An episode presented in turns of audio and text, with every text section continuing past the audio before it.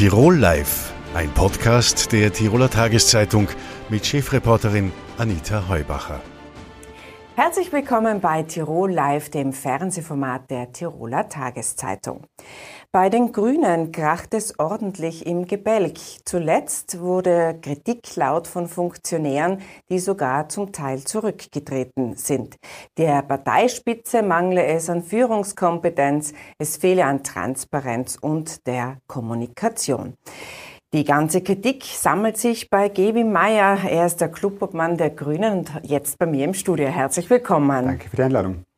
Herr Mayer, nicht nur die Landesregierung ist jetzt 100 Tage im Amt sozusagen. Das ist ja immer der Zeitpunkt, wo die Opposition einmal eine Bilanz zieht, sondern Sie sitzen jetzt auch seit 100 Tagen als Oppositionsführer im Tiroler Landtag und scheinbar läuft es nicht rund. Warum?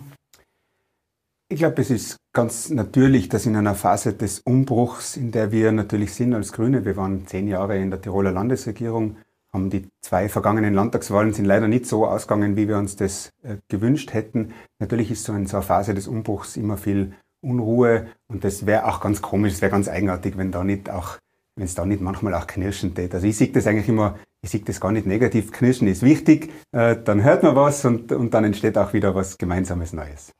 Jetzt hat es sehr geharnischte Briefe gegeben äh, gegen Ihre Person. Das hat auch darin gegipfelt, dass Sie gesagt haben, Sie stellen die Vertrauensfrage. Wie genau wird denn das vonstatten gehen? Wie, was genau werden Sie denn abfragen? Werden Sie tatsächlich die Vertrauensfrage stellen oder nur fragen, ob sich äh, jetzt zum Clubobmann, zu der Funktion der Landessprecher dazugesellt?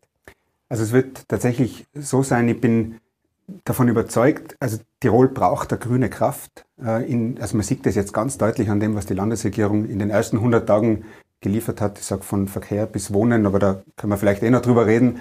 Ähm, Tirol braucht ganz dringend eine grüne Kraft und ich denke, dass es auch sinnvoll ist, als Grüne da Kräfte zu bündeln.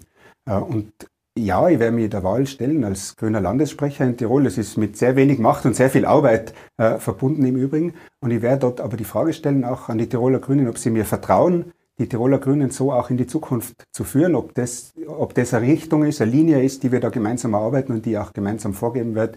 Also ob wir Grüne das in der Form machen wollen, das wird, natürlich geht es immer um die Frage in der Politik auch, ist das Vertrauen da, dass man Partei, eine Bewegung führt. Aber es ist jetzt, muss ich da nochmal genau nachfragen, eine Vertrauensfrage als solche, etwas anderes als äh, eine Abstimmung darüber, ob Sie auch zum Landessprecher werden sollen. Also wird es zwei Fragen geben oder äh, nur diese Frage, soll Gewi Meier neben dem Clubobmann auch Landessprecher, also Parteichef werden? Unser Statut sieht keine Möglichkeit von irgendeiner Form von Vertrauensfrage vor und ich finde das immer sehr wichtig. Gerade in, in, Krisenzeiten ist es wichtig, dass man sich ganz äh, streng ans Statut haltet.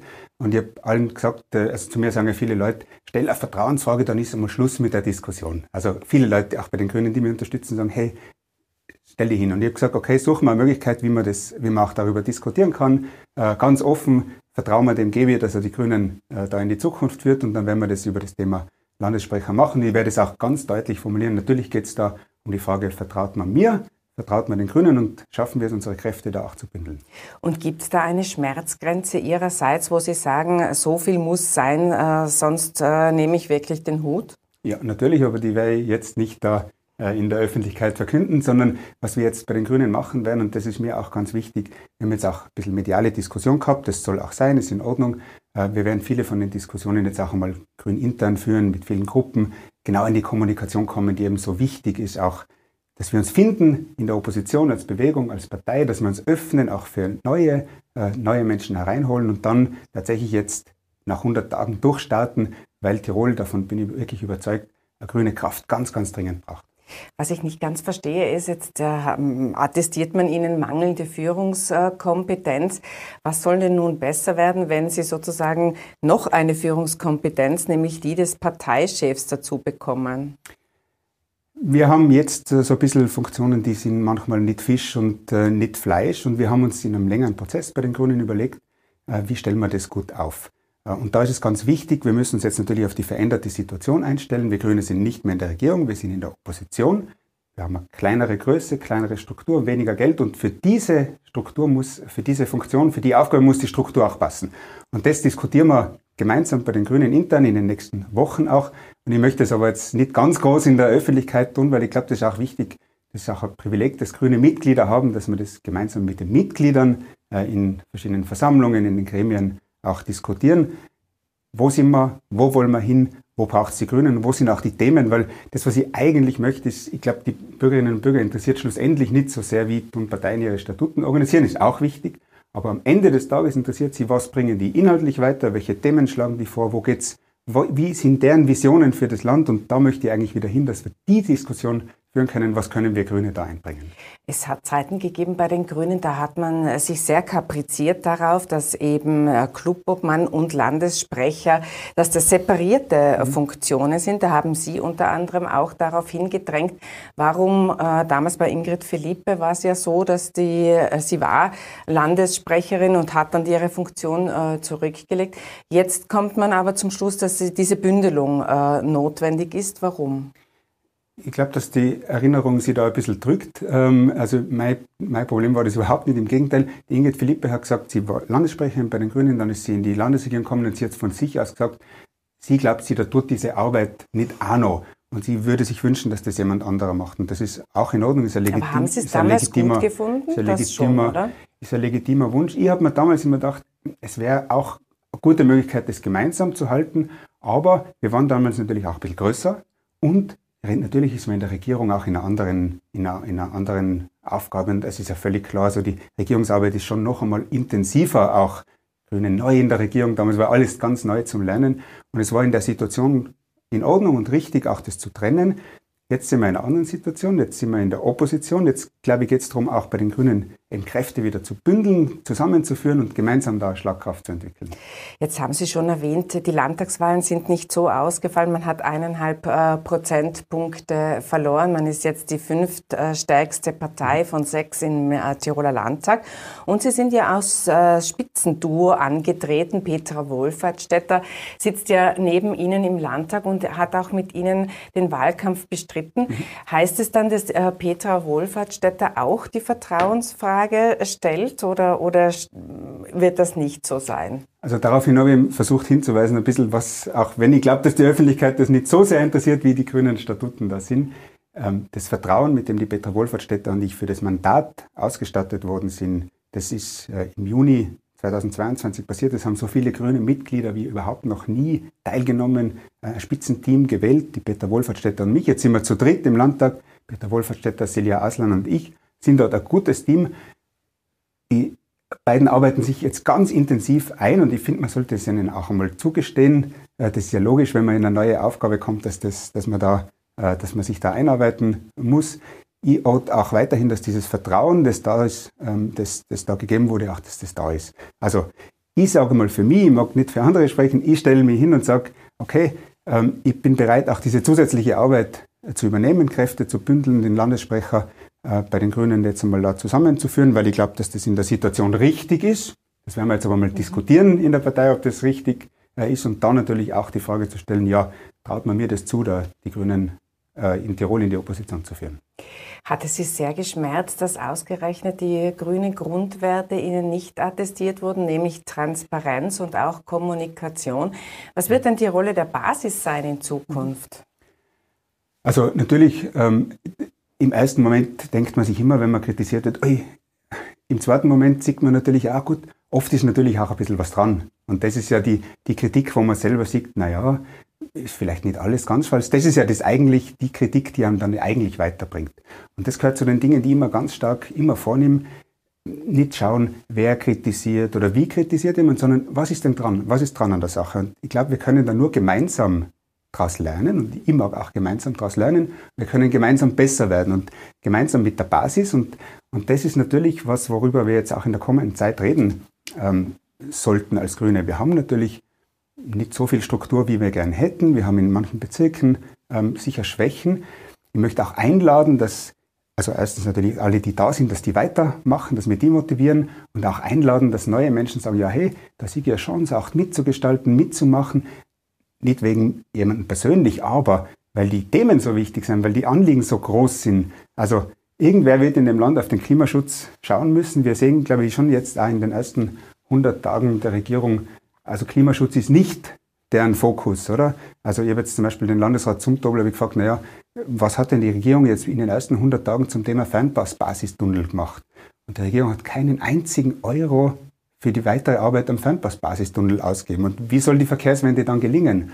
Oder Themen wie die also, um das abzukürzen, es braucht die Grünen. Es braucht sozusagen. die Grünen, ja, und ich würde aber so gern auch, mir ist es wirklich wichtig, dass man auch einmal über Themen redet, weil das ist, glaube ich, wirklich das, wo, also Menschen überlegen sich jedes Monat, wie soll ich meine Miete zahlen? Das wird jetzt in den kommenden Monaten wirklich virulent und da braucht es auch grüne Antworten und Grüne, die Druck machen, weil die Sozialdemokratie hat sich ganz offensichtlich in der Regierung schon in die innere Migration verabschiedet. Die Grünen in, äh, braucht es ihr, Ihrer Meinung nach, aber wenn jetzt bei der Landesversammlung es so sein sollte, dass das Ergebnis für Sie sehr schmerzlich ausfällt, was wäre denn da, wenn, wenn der Gebi Meier als Urgestein äh, nicht mehr wäre? Würde dann äh, der Herr Kaltschmidt nachrücken, oder? Also grundsätzlich muss man mal sagen, die, die Friedhöfe sind voll von unersetzlichen Menschen. Und ich finde, man soll sich selber nicht so wichtig nehmen. Ähm, ich bin auch nicht so, äh, so wichtig. Ähm, ich werde jedenfalls meine Kraft da einbringen. Ich werde es auch den Grünen zur, zur Wahl stellen. Ähm, und äh, ich bin natürlich für das Landtagsmandat äh, und als Clubobmann gewählt. Das ist überhaupt keine Frage und, und habe das Mandat auch inne und mag das auch ausfüllen, weil ich glaube, dass ich Opposition kann. Ich merke auch, dass, das hat auch da tut sich was, es kommen jetzt Menschen und sagen, schau, da gibt es Informationen, da ist, also angesichts der Missstände in dem Land, ich sage nur, Genova beispielsweise, ist das, braucht es dringend, ich mache das gern äh, und, äh, und das ist jetzt ein Angebot zu sagen, okay, ich kann da zusätzliche Arbeit übernehmen und auch eine Führung äh, für die Grünen zusammenführen. Ähm, das ist das Angebot, das wir jetzt diskutieren werden. Sie werden diskutieren und wir werden sehen, wie es, wie es ausgeht. Im März ist es soweit. Da findet die Landesversammlung statt. Gebe Meier, herzlichen Dank für den Besuch im Studio. Herzlichen Dank und das nächste Mal reden wir wieder über Inhalte. Mir richtig, aber dieses Mal ging es um die Führung der Grünen. Wunderbar. Kurz vor den Semesterferien, da ist der Druck an Tirols Volksschulen, zumindest in der dritten und in der vierten Klasse, sehr hoch. Es geht darum, ob man in die Mittelschule oder ins Gymnasium kommt und das stresst alle Beteiligten. Ein weiterer Punkt ist der Lehrermangel, der uns schon seit Wochen und Monaten als Thema begleitet. Aus diesem Grund haben wir heute die neue Rektorin der Pädagogischen Hochschule in Tirol zu Gast, Regine Mattis. Herzlich willkommen. Grüß Gott, Frau Heubacher. Danke für die Einladung. Die äh, BHD Tirol hat die Aufgabe der Aus- und Weiterbildung äh, der Lehrer. Das ist ihre Hauptaufgabe sozusagen. Äh, jetzt sind Sie also ganz nah dran an diesen Thematik mit äh, dem Lehrermangel. Ist der überhaupt behebbar aus Ihrer Sicht oder muss man in Zukunft damit rechnen, dass man einfach mit weniger Personal zurechtkommen muss? Also ich denke mir, diese ganze Frage des Lehrermangels muss man auch angesichts der gesamthaften arbeitsmarktpolitischen Situation diskutieren können, wo ja der Fachkräftemangel ein umfassendes Thema auch darstellt.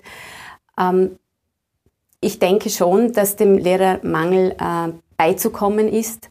Allerdings es ist es eine sehr komplexe Herausforderung, vor der wir zurzeit stehen und komplexe Herausforderungen bedürfen auch der komplexen Lösungen. Also einfache lineare Antworten wird es nicht geben, aber es braucht ein Bündel an Maßnahmen, die kurzfristig greifen schon, die mittelfristig aber auch schon ausgerichtet sind und jedenfalls langfristig zukünftig solche Mangelsituationen beheben können oder gar nicht erst auftreten lassen. Es wäre ja ein Ansatz, dass man äh, die LehrerInnen, also jetzt mit großen I, äh, die in Teilzeit sind, dazu motiviert, mehr Stunden in der Woche zu arbeiten. Halten Sie das für einen guten Ansatz und äh, vor allem einen erfolgreichen? Also wie schon gesagt, es ist ein Ansatz und ich bin einfach davon überzeugt, dass ein Ansatz alleine einfach die Problematik nicht so komplex wahrnimmt, wie sie sich eigentlich darstellt. Es kann ein Ansatz sein, ja, aber das kann ich auch zu mehreren Maßnahmen jetzt sagen, die derzeit stattfinden.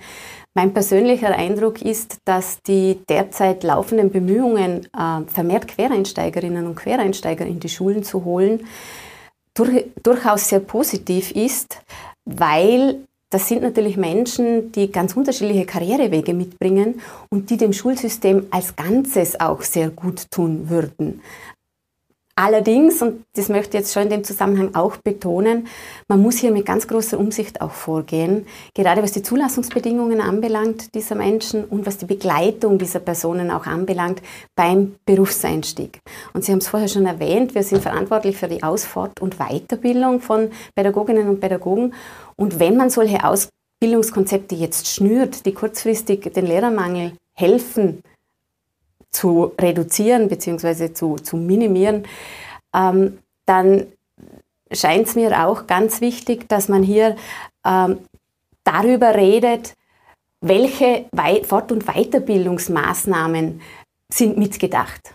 Also sprich, wenn ich eine Ausbildungskonzeption mir überlege, dass ich gleich schon aus äh, Fort- und Weiterbildungsmaßnahmen mitdenke, damit allalong auch sichergestellt ist, dass die Regelstudierenden neben den Quereinsteigerinnen auch sich äh, noch angekommen fühlen im Schulsystem. Also man, man darf diese zwei Personenkreise einfach nicht aus den Augen lassen.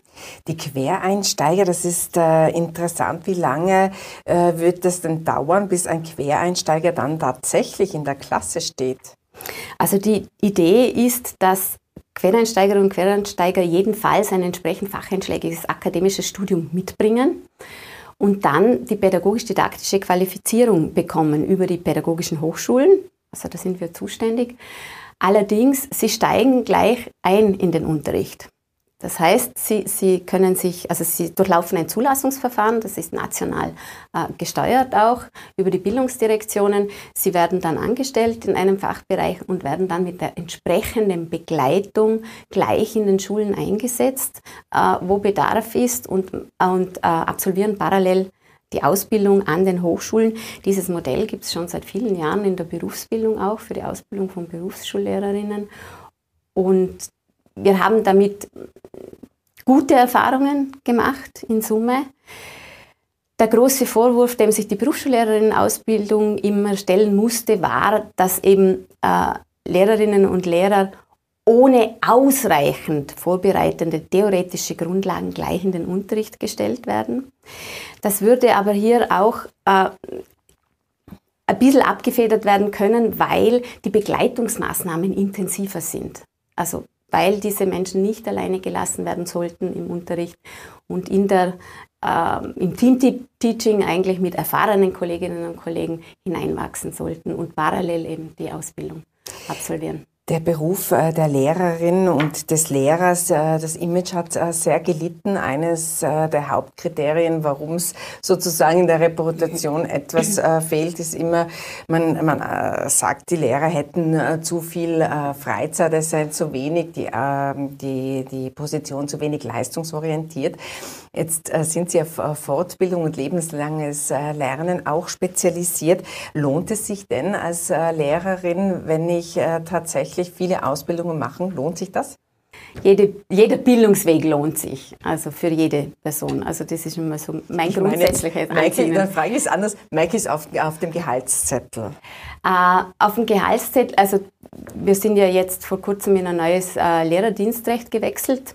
Also Lehrerinnen und Lehrer, die jetzt neu anfangen, sind in einem neuen Lehrerdienstrecht jetzt äh, angekommen wo auch die Bezahlung eine bessere ist und eine ausgeglichenere über Bildungshöhen äh, und, Schultypen.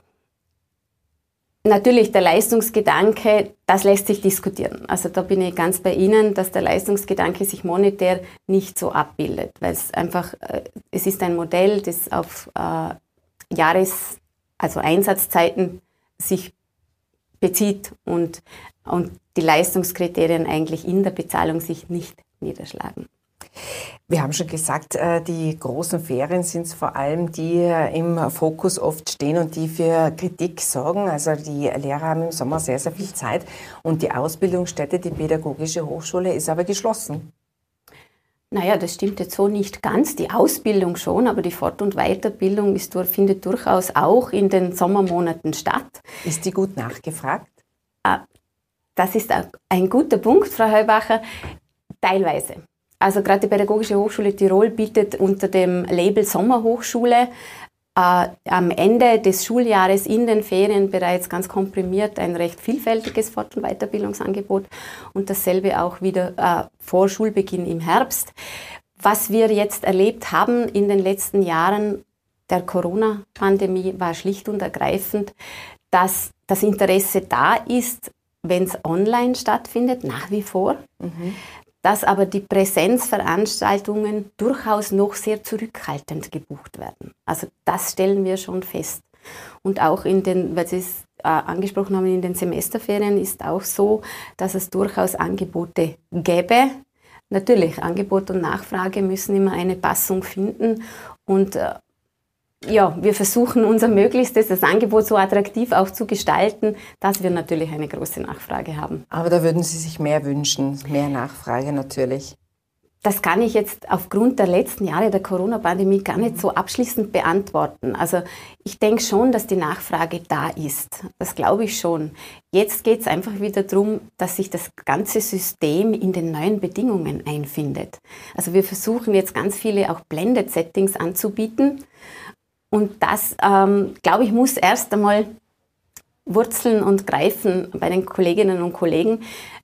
Denn da kann nicht jeder damit was anfangen, ich auch nicht. Also, was ist diese, dieses Setting? Vielleicht mögen Sie das ganz kurz erklären. Mhm. Also Settings, in denen äh, beide, also sowohl Präsenzphasen stattfinden, als auch online äh, umgesetzte Ach, das nennt sich bei uns Hybridveranstaltung ja, Hybrid, sozusagen. Genau. Wir, wir okay. reden von Blended Learning ja. Settings und äh, das sind schon Formate, von denen ich jetzt den Eindruck habe, ohne das jetzt wirklich mit Zahlen noch untermauern zu können, dass die sehr großen Anklang auch finden. Weil unseres ist, also unsere Herausforderungen als, als Lehrerbildungsinstitution, Pädagoginnenbildungsinstitution, ist, dass wir natürlich für Beziehungsberufe ausbilden. Und das geht nicht ausschließlich online. Das heißt, hier muss man einfach einen guten Weg finden und da habe ich aber schon den Eindruck, dass die Kollegenschaft das sehr positiv auch annimmt und sowohl die Vorteile des einen wie auch des anderen zu schätzen weiß. Die Pandemie hat den Habitus äh, in vielen Bereichen äh, geändert, das muss man so sagen. Ich würde aber noch gerne auf diese Geschichte zurückkommen mit den Volksschulen, mit den nahenden äh, Semesterferien, wo ja das Zeugnis dann auf dem Tisch liegt und wo es immer wieder darum geht, komme ich ins Gymnasium, die Mittelschulen immer mehr an, wie soll ich sagen, damit zu kämpfen haben, die Schüler zu bekommen und eine gute gute Durchmischung zustande zu bringen. In den Städten sind es fast drei, fast drei Viertel der Schüler, die ins Gymnasium drängen. Was sagen Sie dazu? Sollte man in Richtung einer gemeinsamen Schule gehen, um, um, das ist eine Diskussion, die sich auch schon ewig zieht, aber wären Sie grundsätzlich dafür, dass man eine gemeinsame Schule der 10- bis 14-Jährigen schafft?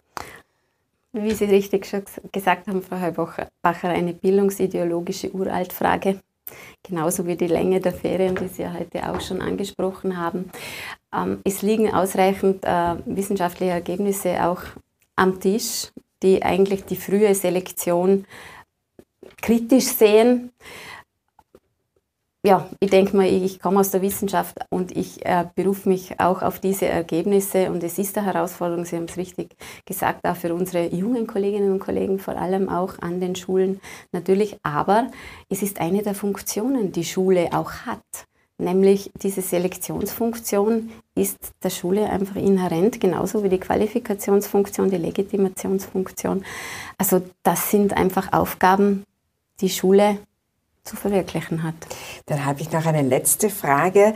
Die Lehramtsstudierenden sind ja jetzt auch im Einsatz äh, beim Unterrichten. Sehen Sie das positiv oder, oder sehen Sie das kritisch?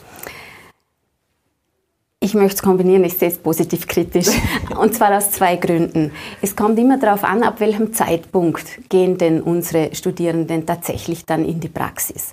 Ich halte es für eine unglaublich äh, ein unglaubliches Asset, dass Studierende während der Ausbildung in die tatsächliche Realität auch kommen. Also von dieser Seite her kann ich das nur befürworten. Dass wir auch, dass man feststellen kann selbst, ob man gut zum Unterrichten geeignet ist, oder? Wie ganz es einem genau, geht. Ganz ja, genau. Also, und so sind auch unsere pädagogisch-praktischen Studien auch aufgebaut, dass man vom kleinschrittigen Hospitieren, Zuschauen, Hineinfühlen über schrittweise einzelne Unterrichtsstunden, Teamteaching, dann tatsächlich wirklich begleitet zum eigenverantwortlichen Unterricht geführt wird.